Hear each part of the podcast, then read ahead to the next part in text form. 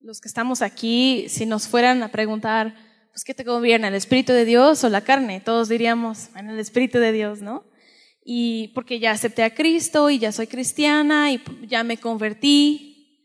Y son las palabras que, dentro de todas las mociones que hay en la iglesia y aún en la fe cristiana, nosotros las decimos, pero no siempre nosotros podemos escudriñar a ver si realmente es el Espíritu de Dios que nos está gobernando o la carne.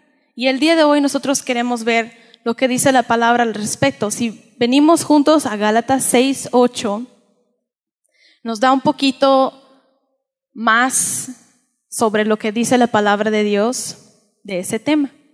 Gálatas 6, 8. Y vamos a ver lo que dice.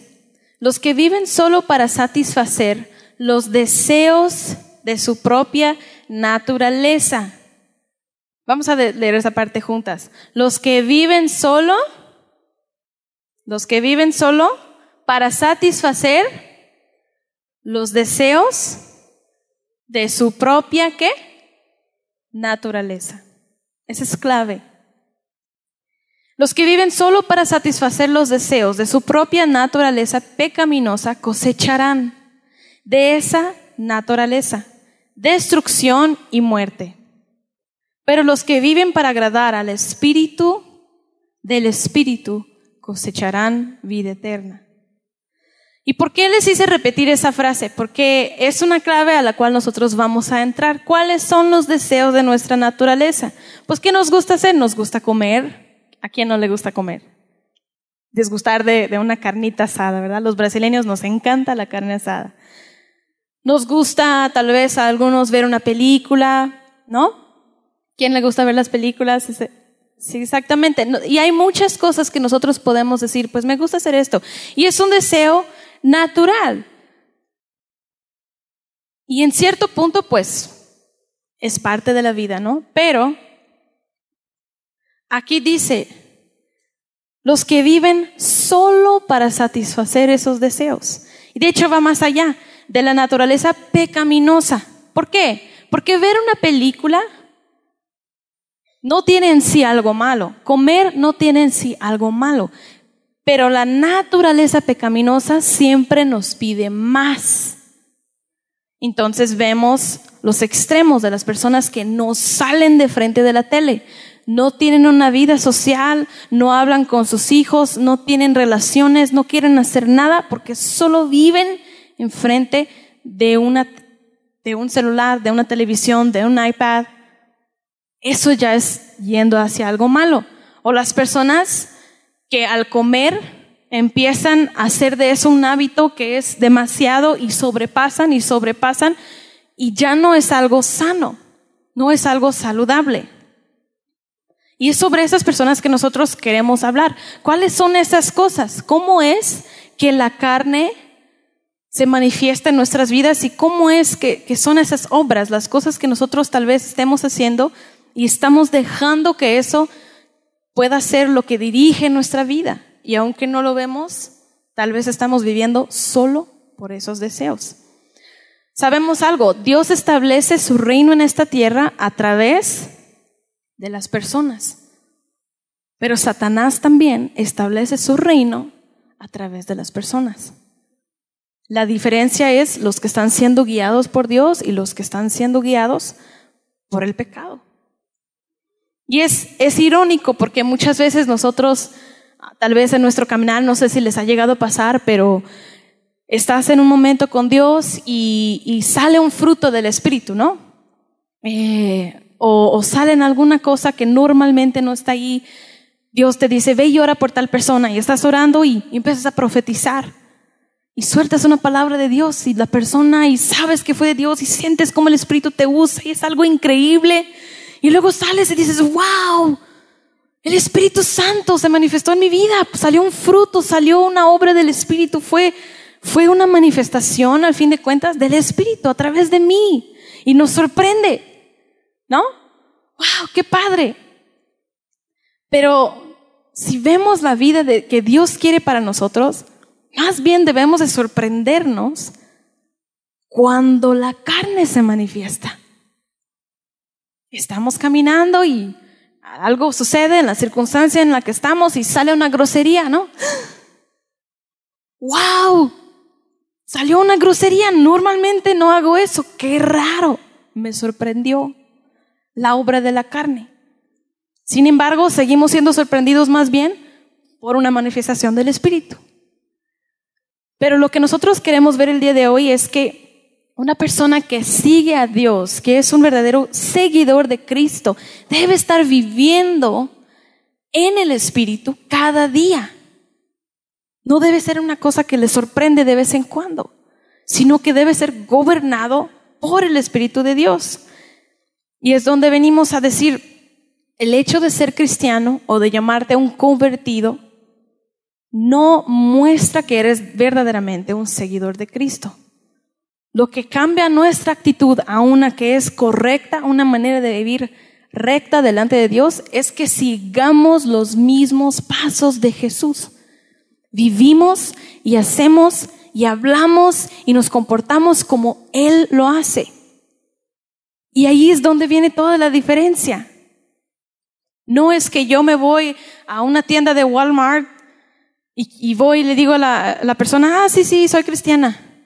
Y ando diciéndole groserías porque quiero que ya, ya se apure, porque ya me tengo que ir, que tengo cosas que hacer y no tengo tiempo para esto. O estoy en el tráfico y ando ahí diciendo un montón de bendiciones a las personas que están a mi lado porque pues, quiero ir a donde quiero ir, ¿no? No, pero soy cristiana. No, pero pues voy a la iglesia, sirvo. Pero no estoy siendo gobernada por mi espíritu, el espíritu de Dios que está en mí sino que estoy siendo gobernada por los deseos de mi carne. Y es curioso porque mientras hablábamos esto, ya que yo, mientras preparábamos este mensaje, nos dábamos cuenta que es tan común que a veces te sorprendes cuando Dios te habla y todos los días cedemos ante, ¿verdad? Un antojito y no quiero hacer esto y no quiero orar. Y es tan común, ¿verdad? Y debería de sorprendernos y lo que nos sorprende es cuando Dios nos habla. Lo que nos sorprende es cuando Dios nos usa. Y aún Jesús dijo en su palabra, a los que creyeren verán todas estas cosas, ¿verdad? Y verán milagros y verán a los cojos que van a caminar y van a ver a los ciegos ver. Dios lo promete, Jesús lo promete y Jesús lo dice como una promesa, ¿verdad? O sea, a partir de hoy prepárense porque van a ver esto todos los días. ¿Y qué es lo que pasa? Pues en realidad y tristemente no lo vemos todos los días. Nos sorprende cuando pasa. Y tristemente lo que pasa todos los días es que vemos esos frutos y estas, estas tendencias de nuestra carne que estamos tan acostumbrados, ¿verdad? Hay veces que hasta un niño chiquito te dice, ay, ¿por qué usas esa palabra? Y hasta tú te sorprendes, ¿verdad? Y dices, ay, no me había dado cuenta que la uso tan seguido, tan frecuentemente. No me había dado cuenta que puedo ofender a alguien con estas acciones, porque estamos tan acostumbrados a vivir en la carne. Así que el día de hoy queremos, queremos compartir contigo cinco puntos o cinco maneras en cómo la carne es alimentada. Hemos aprendido a lo largo de este año que tenemos que crecer el fruto del Espíritu. Hemos aprendido que también hay frutos de la carne, pero la carne puede ser alimentada. Así como un árbol, como una planta, tú le puedes echar agüita, abono, tú le puedes echar, ¿verdad?, su insecticida. También a la carne la puedes ir alimentando y la puedes ir engordando y puede crecer un árbol que va a dar fruto de la carne va a dar un fruto que no es agradable, va a dar un fruto que te va a hacer que, crujas los dientes, que te enojes, que llores, que te pongas triste.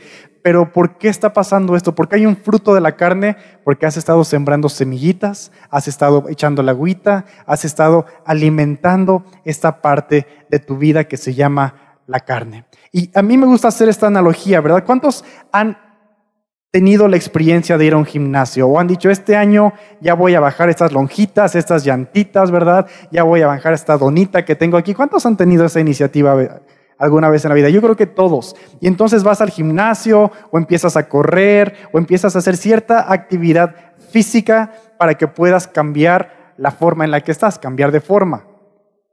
Pero Frecuentemente, cuando empiezas a tomar acciones al respecto en tu físico, no solamente se trata de ir al gimnasio, sino también se trata de corregir hábitos, de corregir una dieta, de corregir cosas que has estado haciendo frecuentemente en tu vida que te han llevado al lugar en donde estás. No siempre es falta de ejercicio, sino que frecuentemente es una, una sobre ingesta de alimentos, de actividades, una falta de, hacer ciertas cosas con actividad física, con tus manos, estamos sentados todos los días y entonces tiene que haber este balance, ¿estás de acuerdo? Tiene que haber ejercicio y tiene que haber también una alimentación correcta, disciplinas correctas. Aún la gente que hace eh, eh, estos entrenamientos de alto desempeño tienen que dormir a la hora correcta, comer tantas veces al día, comer eh, cosas muy específicas en cada tiempo del día. Si tienen antojo, ¿verdad? Tienen que comer una manzana, cosas muy, muy, muy específicas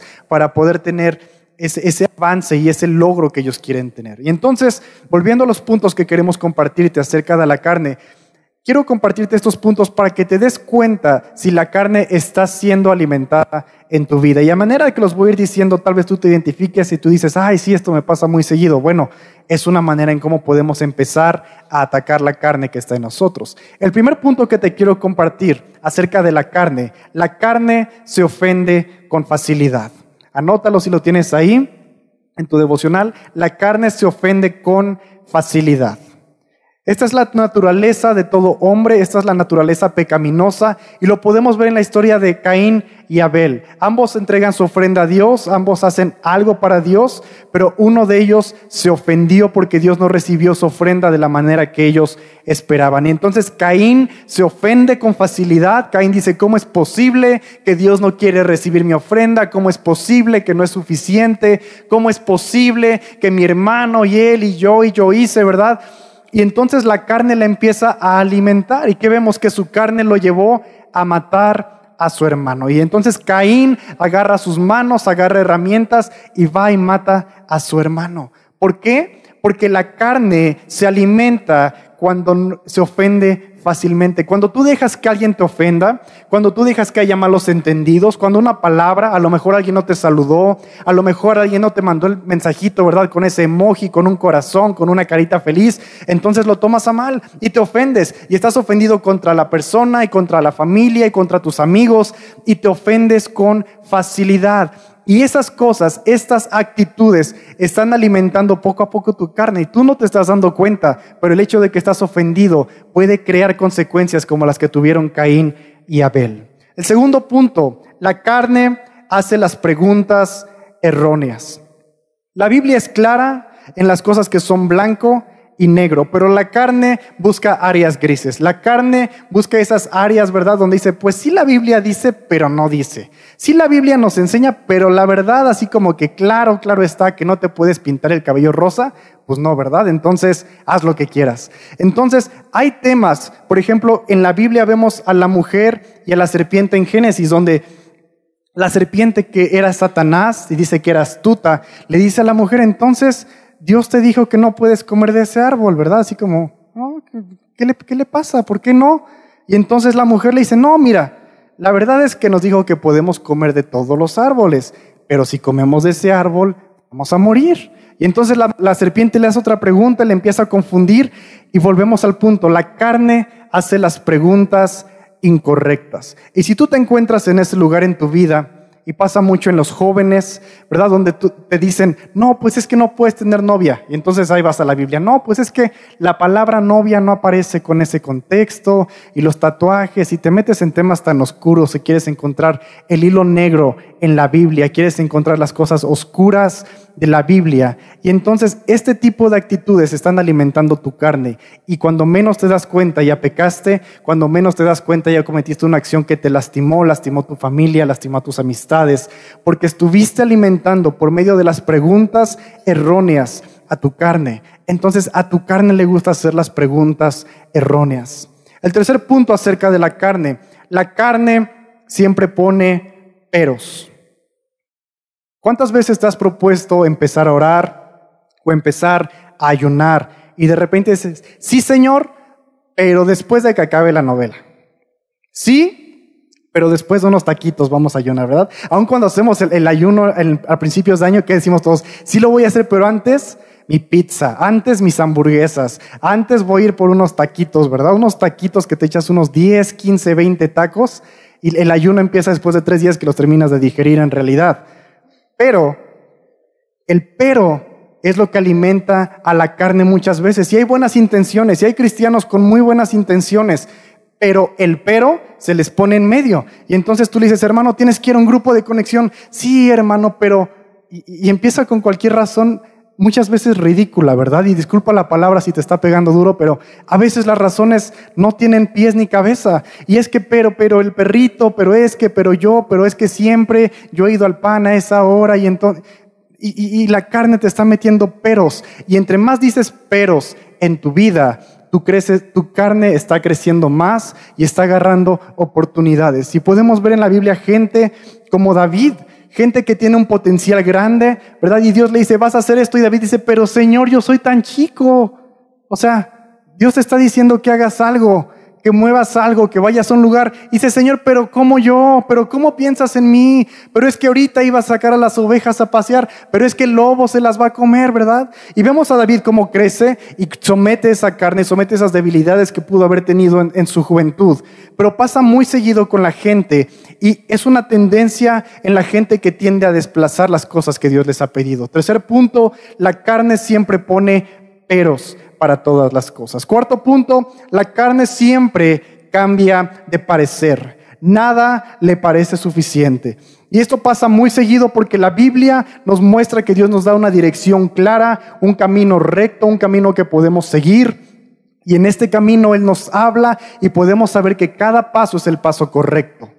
Pero la carne la carne no sabe para dónde va. Te vuelvo a decir, a veces no tiene ni pies ni cabeza. Entonces, un día quieres comprar un auto, ¿verdad? Y te estás emocionando y ya estás ahorrando y de repente ves un pantalón y dices, no, pues mejor el pantalón, ¿verdad? Y, cambias así de, opiniones rapidísimamente.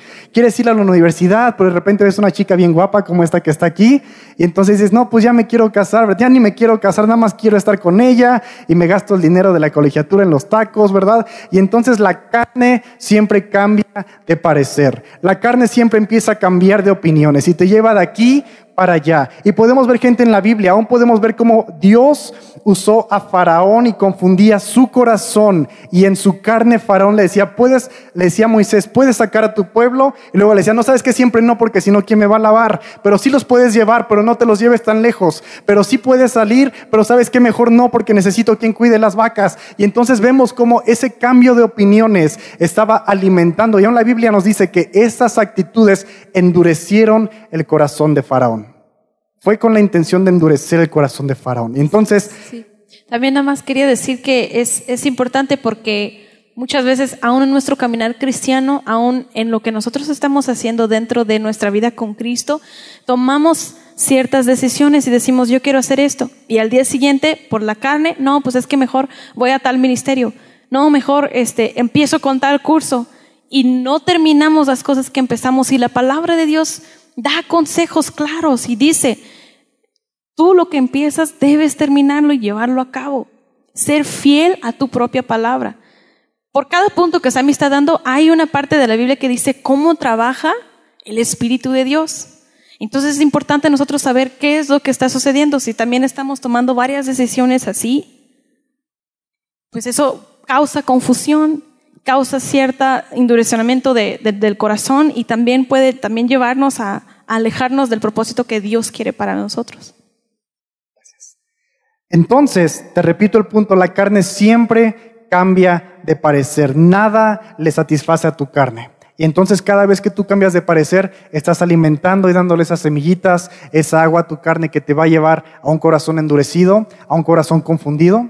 Quinto punto, la carne es temporal y nadie la recordará. Muchos de los que son un poco mayores aquí podrían decir, ¿verdad? Yo en mis tiempos de juventud fui al gimnasio, tuve una cabellera larga, ¿verdad? Tuve un carro brillante, rojo, con tantos cilindros, y eso, eso era para la carne. Y ahora mírame dónde estoy. Y muchas veces hablas con personas y así te dicen, y ahora mírame dónde estoy, ¿verdad? Ya no hay pelo, ya estoy todo arrugado, lo que estaba en forma ya carece de forma, ya el carro ya no vale para nada, no lo puedo verificar porque saca humo. Y entonces es importante que te des cuenta de que si lo que estás haciendo no tiene un impacto en la eternidad, en las generaciones, en tu familia, en un futuro, estás invirtiendo en tu carne. Y tristemente esto pasa mucho. Invertimos en cosas, en tecnología, invertimos tal vez en, en ciertas actividades, aún en ciertas pasiones que tenemos, ¿verdad? Pero es temporal. Y Salomón nos dice, todo en esta vida es vanidad. Todo lo material, todo lo físico que puedas querer tener, todo lo que puedas acaparar para ti mismo, que pareciera ser egoísta, es vanidad y nadie lo va a recordar. O la polilla se lo va a comer, o alguien se lo va a quedar, y cuando tú ya no estés, ahí quedó todo lo que invertiste, ahí quedó todo lo que le diste a tu carne. Y cuando llegues enfrente de Dios va a ser otra historia, porque todo lo que tú puedas tener, no le vas a decir, Señor, déjame entrar y te doy mi carro. Señor, déjame pasar al cielo y te ofrezco todo lo que coleccioné, ¿verdad? Mis estampitas y mis, mis, mis casas y a Dios no le interesa nada de eso. La carne es temporal. Y si inviertes en las cosas que son temporales, entonces estás invirtiendo, sí, en la carne. Y poco a poco esa carne va a empezar a dar frutos que no te van a agradar porque es un fruto para muerte. Ven conmigo a Romanos 12, versos 1 y 2. Romanos 12, versos 1 y 2. Y dice así, por lo tanto, amados hermanos, les ruego que entreguen su cuerpo a Dios por todo lo que Él ha hecho a favor de ustedes. Que sea un sacrificio vivo y santo. La clase de sacrificio que a Él que dice, que a Él le agrada. Esa es la verdadera forma de adorarlo. No imiten las conductas ni las costumbres de este mundo. Más bien, dejen que Dios los transforme en personas nuevas al cambiarles la manera de pensar. Entonces aprenderán a conocer la voluntad de Dios para ustedes, la cual es buena, agradable y perfecta. Si tú quieres empezar a caminar en la voluntad de Dios, que es buena, es agradable, es perfecta, tiene un impacto para la eternidad, tienes que dejar de invertir en tu carne. No nada más tienes que dejar la carne o dejar de pecar, que son las consecuencias de la carne, de vivir en la carne. Deja de invertir, deja de poner esos dineritos, ¿verdad? A veces tenemos un colchoncito por cualquier emergencia y así parece que a veces en la vida le estamos echando la carne por cualquier emergencia, ¿verdad? Como que si no me va bien con Dios, aquí tengo un colchoncito de, de groserías, de malas palabras, de malas actitudes, de vicios. En cualquier momento, Señor, tú me fallas y aquí está ya mi colchoncito, ¿verdad? Entonces nos está diciendo, aprendan a conocer la voluntad de Dios que es buena, agradable y perfecta. Hay que dejar a un lado la naturaleza de la carne. Y la Biblia tiene una palabra para, para esta naturaleza y es la palabra sarquicos. Sarquicos quiere decir la persona que vive en la naturaleza de la carne y a veces lo relaciona con la naturaleza aún de las bestias, que nada más te dedicas a lo que te gusta, a lo que necesitas, a lo que ves en este momento y ahí queda. Y muchas personas viven alimentando esa naturaleza sarquicos en sus vidas. Así es. Y si vamos a ver el otro lado de las cosas, nosotros nos enfocamos en lo que es el Espíritu y las personas que son guiadas por el Espíritu de Dios y cómo se diferencia las decisiones que toman y su vida diaria a las que son guiadas por la carne. Y aquí nosotros vemos en 1 de Corintios 2.14 la parte espiritual de las cosas. 1 de Corintios 2.14. Y dice, pero los que no son espirituales no pueden recibir esas verdades de parte del Espíritu de Dios. Todo les suena ridículo y no pueden entenderlo, porque solo los que son espirituales pueden entender lo que el Espíritu quiere decir. Y parece que lo está poniendo de una manera así fácil de digerir, de entender. Uno más uno es dos. Los que no son del Espíritu no entenderán las cosas del Espíritu. Los que sí, sí, ¿verdad? Pero hay una palabra también para esos que son, como él, como él decía, los espirituales. No son las personas que son místicas, que hacen cosas y ven fuego del cielo en todo momento del día. No es eso. Simplemente, si nosotros vemos la raíz de la palabra, es neumáticos. Neumáticos, si vemos la definición, es tener la naturaleza del espíritu. Como Sami decía, sarquicos es tener la naturaleza de la carne, pecaminosa. En este caso, nosotros es tener la naturaleza del Espíritu. De hecho, si vas un poco más y escudriñas, dice estar por encima de la carne, pero debajo de Dios. Fíjate qué interesante. Las personas que son guiadas por ese espíritu son guiadas por un espíritu que está gobernando la carne, gobernando los pensamientos, los deseos, y está arriba, pero está justo debajo de Dios. Está siendo gobernado por Dios. Mira el orden que trae. Y ese orden se refleja en su vida diaria.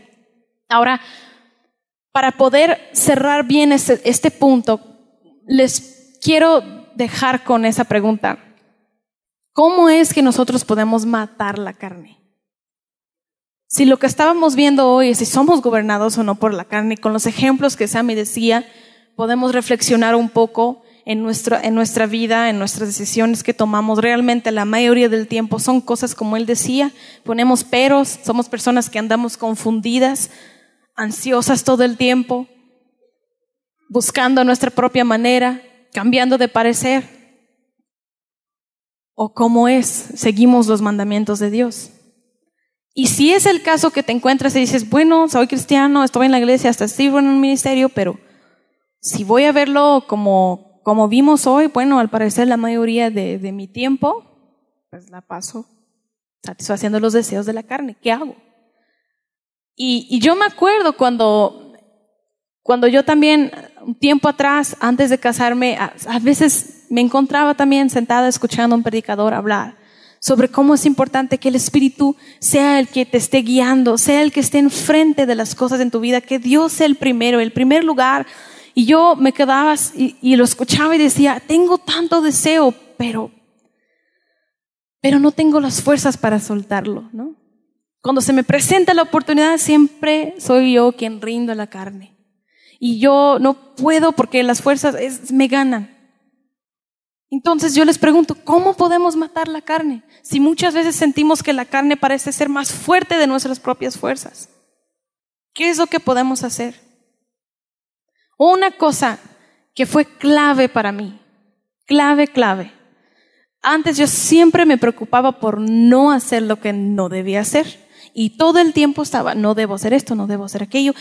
Quiero, pero no debo, pero no debo. Y todo el tiempo estás pensando, no debes, no debes, no debes.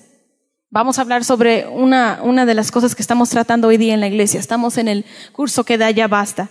Y encontramos los problemas reales que muchos tienen con la pornografía. Entonces una persona dice, bueno, parte de mis problemas con la carne, yo siempre la dejo dominar mi vida y pues entran los pecados y tengo problemas con la pornografía. ¿Cómo puedo matarlo? ¿Cómo puedo salir? Y una de las cosas que podemos hacer es no preocuparnos tanto. O sea, entramos en el cuarto y ya no puedo verlo, no puedo verlo, no puedo verlo. Y todo el tiempo estás pensando en lo que no debes hacer. Y el enfoque está en la carne. Y de una forma u otra está gobernándote porque estás pensando en ello todo el tiempo. Es no preocuparnos tanto por lo que no debemos hacer, sino enfocar nuestra fuerza y energía en lo que sí debemos hacer. El primer paso es decir sí a Dios. Y yo lo pongo así. El primer paso para decir no a la carne es decir sí a Dios. Empieza con lo que debes hacer, con lo que puedes hacer. Entras en tu cuarto y dices, ¿sabes qué? Voy a dedicar tiempo. Al empezar tu día, estás bañándote, dedícale cinco minutos. No tienes nada que hacer, te estás bañando, no estás hablando con nadie. Habla con Dios. Aprovecha los tiempos. Dios, dedico este día para ti. Si tu problema tal vez es otra cosa, no sé, groserías. Ser una persona que, el enojo se le salta, se le gana. Dios, yo dedico mi día para ti. Yo soy la justicia de Dios en esta tierra, revestida de su santidad. Viviré en la santidad de Dios. Dedico mi palabra, dedico mis pensamientos a ti, Señor. Regresando a los puntos que Sammy decía siento la ofensa, como se viene tan fácilmente, me quiero enojar, pero no voy a dejar que ese enojo se, se torne en un pecado. Voy a decir no. Y voy a decir sí a Dios. Sí a, a recibir su paz. a ser una persona que busca la paz, persigue la paz, como dice la Biblia. Busca tener paz con la gente. Que el enojo no sea lo que te gobierne. Sea lo que sea el problema que tienes. He, mencionado unos tres aquí. Pero empiezas por decirle sí a Dios. Y tampoco se trata de agotarnos y quemarnos y forzarnos tanto con una fuerza humana por hacer las cosas bien y que toda nuestra vida cambie. Nosotros cuando nos encontramos con Cristo venimos con un rollo de cosas y son varias cosas que se tienen que cambiar. Y a lo largo de la vida Dios va perfeccionando esas cosas. Dice en Hebreos 12:2, dice, nuestra fe comienza con Jesús. ¿Qué es lo primero que haces cuando, cuando decides seguir a Cristo? Dices, creo en, en alguien que existe, que que tiene el control y que debe ser el que tiene el control de mi vida. Creo en ti, en tu existencia, que tú eres mi Señor, mi Salvador. Creo en ti, que yo no puedo hacer las cosas a solas, que necesito de ti. Eso es como comienza nuestra fe, pero sigue diciendo, termina con Él. En la Biblia dice, Él es quien perfecciona. Y Él es el único que puede perfeccionar. ¿Qué significa eso? Que al comenzar tu vida con Cristo, vas caminando, pero no es como que ya soy un santo y ya estoy flotando con los ángeles y no tengo ni, ni siquiera una mancha. Él nos reviste. Él es quien nos da la santidad. Y Él es quien trabaja los problemas que tenemos en nuestra vida. Si no me creen, si creen que tienen que ser perfectos antes de entrar en la presencia, ¿por qué no vemos lo mismo que Jesús hizo con sus discípulos? Si ves la historia, lo conocieron y caminaron con él tres años. Y durante esos tres años, Él les enseñó cómo orar, les empoderó, les enseñó cómo sanar a la gente, cómo tener una comunión con Dios, cómo debemos caminar. Les enseñó tantas cosas y estoy segura de que hay cosas que no escribieron en la Biblia pláticas que Dios tuvo uno a uno con cada uno de ellos. Les enseñó y tuvo la paciencia de hacer esas cosas con ellos, aunque estaban siendo gobernados por la carne. De hecho, hasta que Jesús resucitó, todavía estaban siendo gobernados por la carne. Los que estaban caminando con Él lado a lado significa que tú y yo podemos caminar con Él, lado a lado con Él. Que Él nos muestre su palabra, que, tengamos experiencias increíbles en su presencia, que seamos transformados, que experimentamos la santidad, de la gloria de Dios. Aunque hay ciertas áreas de nuestra vida que tienen que ser trabajadas, Él es quien las va a trabajar. Y quería, quería recalcar esa parte porque Conozco muchos que se quemaron en el camino y dicen, es que es tanto, tanto y ya no puedo. No aguanta esa vida. Pues es que el yugo de Dios no debe ser algo pesado. Él dice, mi yugo no es pesado. Y si tú estás sintiendo el yugo de ser cristiano algo pesado, algo está mal. Porque es algo rico de vivir, es algo que se disfruta. Y sí, tengo esos problemas y todavía el enojo me gana y todavía la carne me gana, me gana porque gobierna esta área de mi vida, Dios. Pero no significa que, que no puedo caminar contigo y confiar que tú estás cambiando eso en mí. Y es algo que Sammy también me estaba diciendo. Él dijo, no quiero que, que sean personas que se van a cambiar y van a dejar las diez mil cosas que tienen que dejar mañana. Dios puede hacer eso, Él puede hacer el milagro instantáneo, pero muchas veces trabaja con nosotros en un proceso para formar en nosotros la paciencia, para formar en nosotros ese carácter, un carácter que sabe esperar y que poco a poco se va dejando y se va rindiendo hasta que completamente está siendo gobernado por el Espíritu. Entonces queremos que te lleves esto a casa. Es importante que mientras tomas pasos para seguir a Cristo, mientras tomas decisiones que te acercan a Él, mientras tomas acciones como tener tiempos de oración, tiempos de lectura de la palabra, tu devocional, venir a la iglesia, involucrarte. Mientras tomas pasos, es importante tomar pasos para matar, para sofocar, para debilitar la carne. Y a lo mejor, mientras dábamos estos puntos, tú te identificas y dices, lo mío, mi, pero, mi talón de Aquiles, es que mi carne siempre me pone peros. O lo mejor lo mío es que siempre me ofendo con facilidad.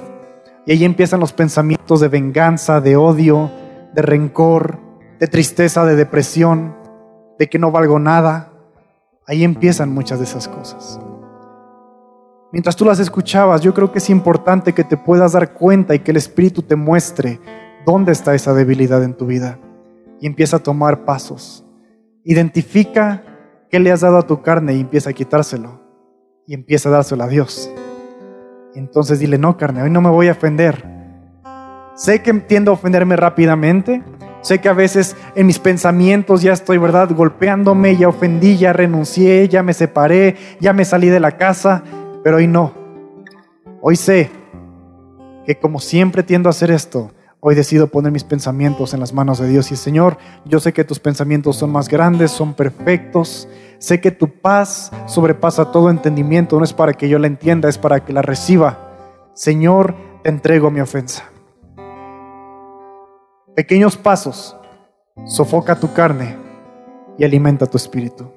Debilita la carne y fortalece el espíritu que Dios ha puesto en ti. Conviértete en esa persona, como te mostrábamos aquí, no la persona que es gobernada por los instintos humanos, los instintos naturales, los instintos básicos, ¿verdad? De supervivencia, de pelear, de comer, de reproducirse y ya. Busca ese instinto que te está dando Dios, esa naturaleza que el Espíritu te ha dado por lo justo, por lo bueno, lo verdadero, lo bello, lo recto. Queremos tomar este momento. Si Dios ha estado hablando a tu corazón, porque nos habló mucho. Y nosotros tenemos cosas que vamos a empezar a trabajar ahora, para que la carne no gobierna ciertas áreas de nuestra vida. Porque nadie somos perfectos. Entonces queremos tomar este tiempo. ¿Por qué no todos cierren sus ojos? Y les pido porque porque quiero preguntarles algo y por la privacidad de todos que estamos aquí, por el respeto de los que estamos aquí, quiero que cerremos todos nuestros ojos, porque es algo entre tú y Dios. Y no es importante saber lo que está sucediendo con el hermano que tenemos a un lado. Este es tu momento para que tú te enfoques con Dios y te preguntes a ti mismo.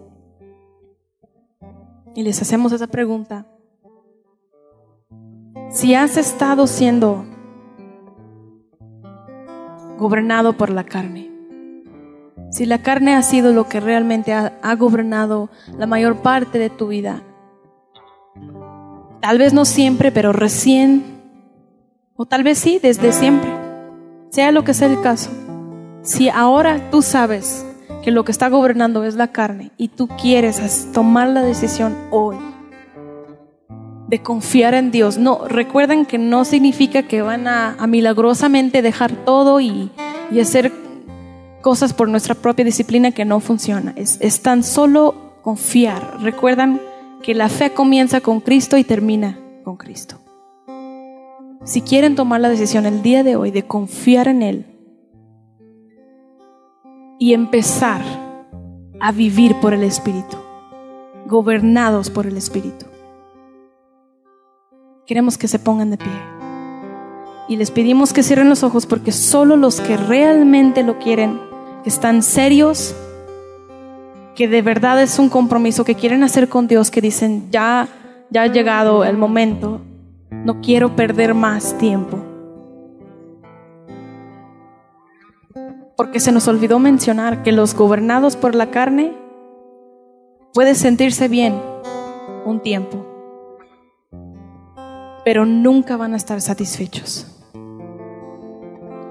Y ese vacío que tienes en tu corazón siempre estará ahí hasta el día que decidas morir a la carne y vivir en el Espíritu de Dios.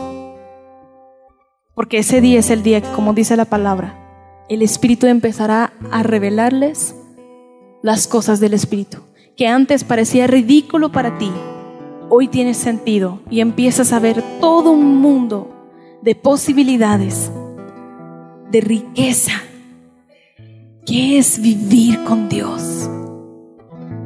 Y vamos a orar por ustedes. Vamos a hacer una oración y, y te invito a que mientras oramos, tú le pidas a Dios con tus palabras. No tiene que ser una oración larga, no tiene que ser una oración profunda, pero sí dile, Señor, quiero que tu espíritu me guíe, quiero que tu espíritu gobierne sobre mi vida. Ayúdame a morir a mi carne, ayúdame a morir a esos pensamientos, esas actitudes de confusión, a, esos, a esas necesidades básicas humanas que hay en mí. Enséñame a gobernarlas, a tenerlas bajo control y que tu espíritu sea el que pone esa nueva naturaleza en mí, una naturaleza de hijo de Dios, del reino de los cielos, que se levanta por lo justo, lo verdadero, lo que es en verdad digno de amor, digno de admirar, lo que es digno de imitar como era Cristo. Óralo con tus palabras, dile ahí con dos, tres palabras, Señor, que tu espíritu gobierne en mi vida, que tu espíritu me cambie, que pueda tomar pasos hacia ti y lejos de la carne. Y Señor, pedimos en esta noche que tú bendigas a cada persona que está haciendo esta oración y tomando esta decisión de dejar atrás la carne. Estamos dejando atrás hábitos, estamos dejando atrás actitudes, estamos dejando atrás pensamientos, estamos dejando atrás emociones que la carne siempre usa para sabotear nuestra vida, nuestra santidad, nuestras decisiones de caminar, de proseguir a la meta, de avanzar y llegar a ser como Cristo, Señor. Y pedimos, Espíritu de Dios, que tú nos guíes a una nueva verdad, que tú nos guíes a una nueva revelación de tus principios y cómo podemos sofocar esa carne, cómo podemos matar a la carne que hay en nosotros, Señor.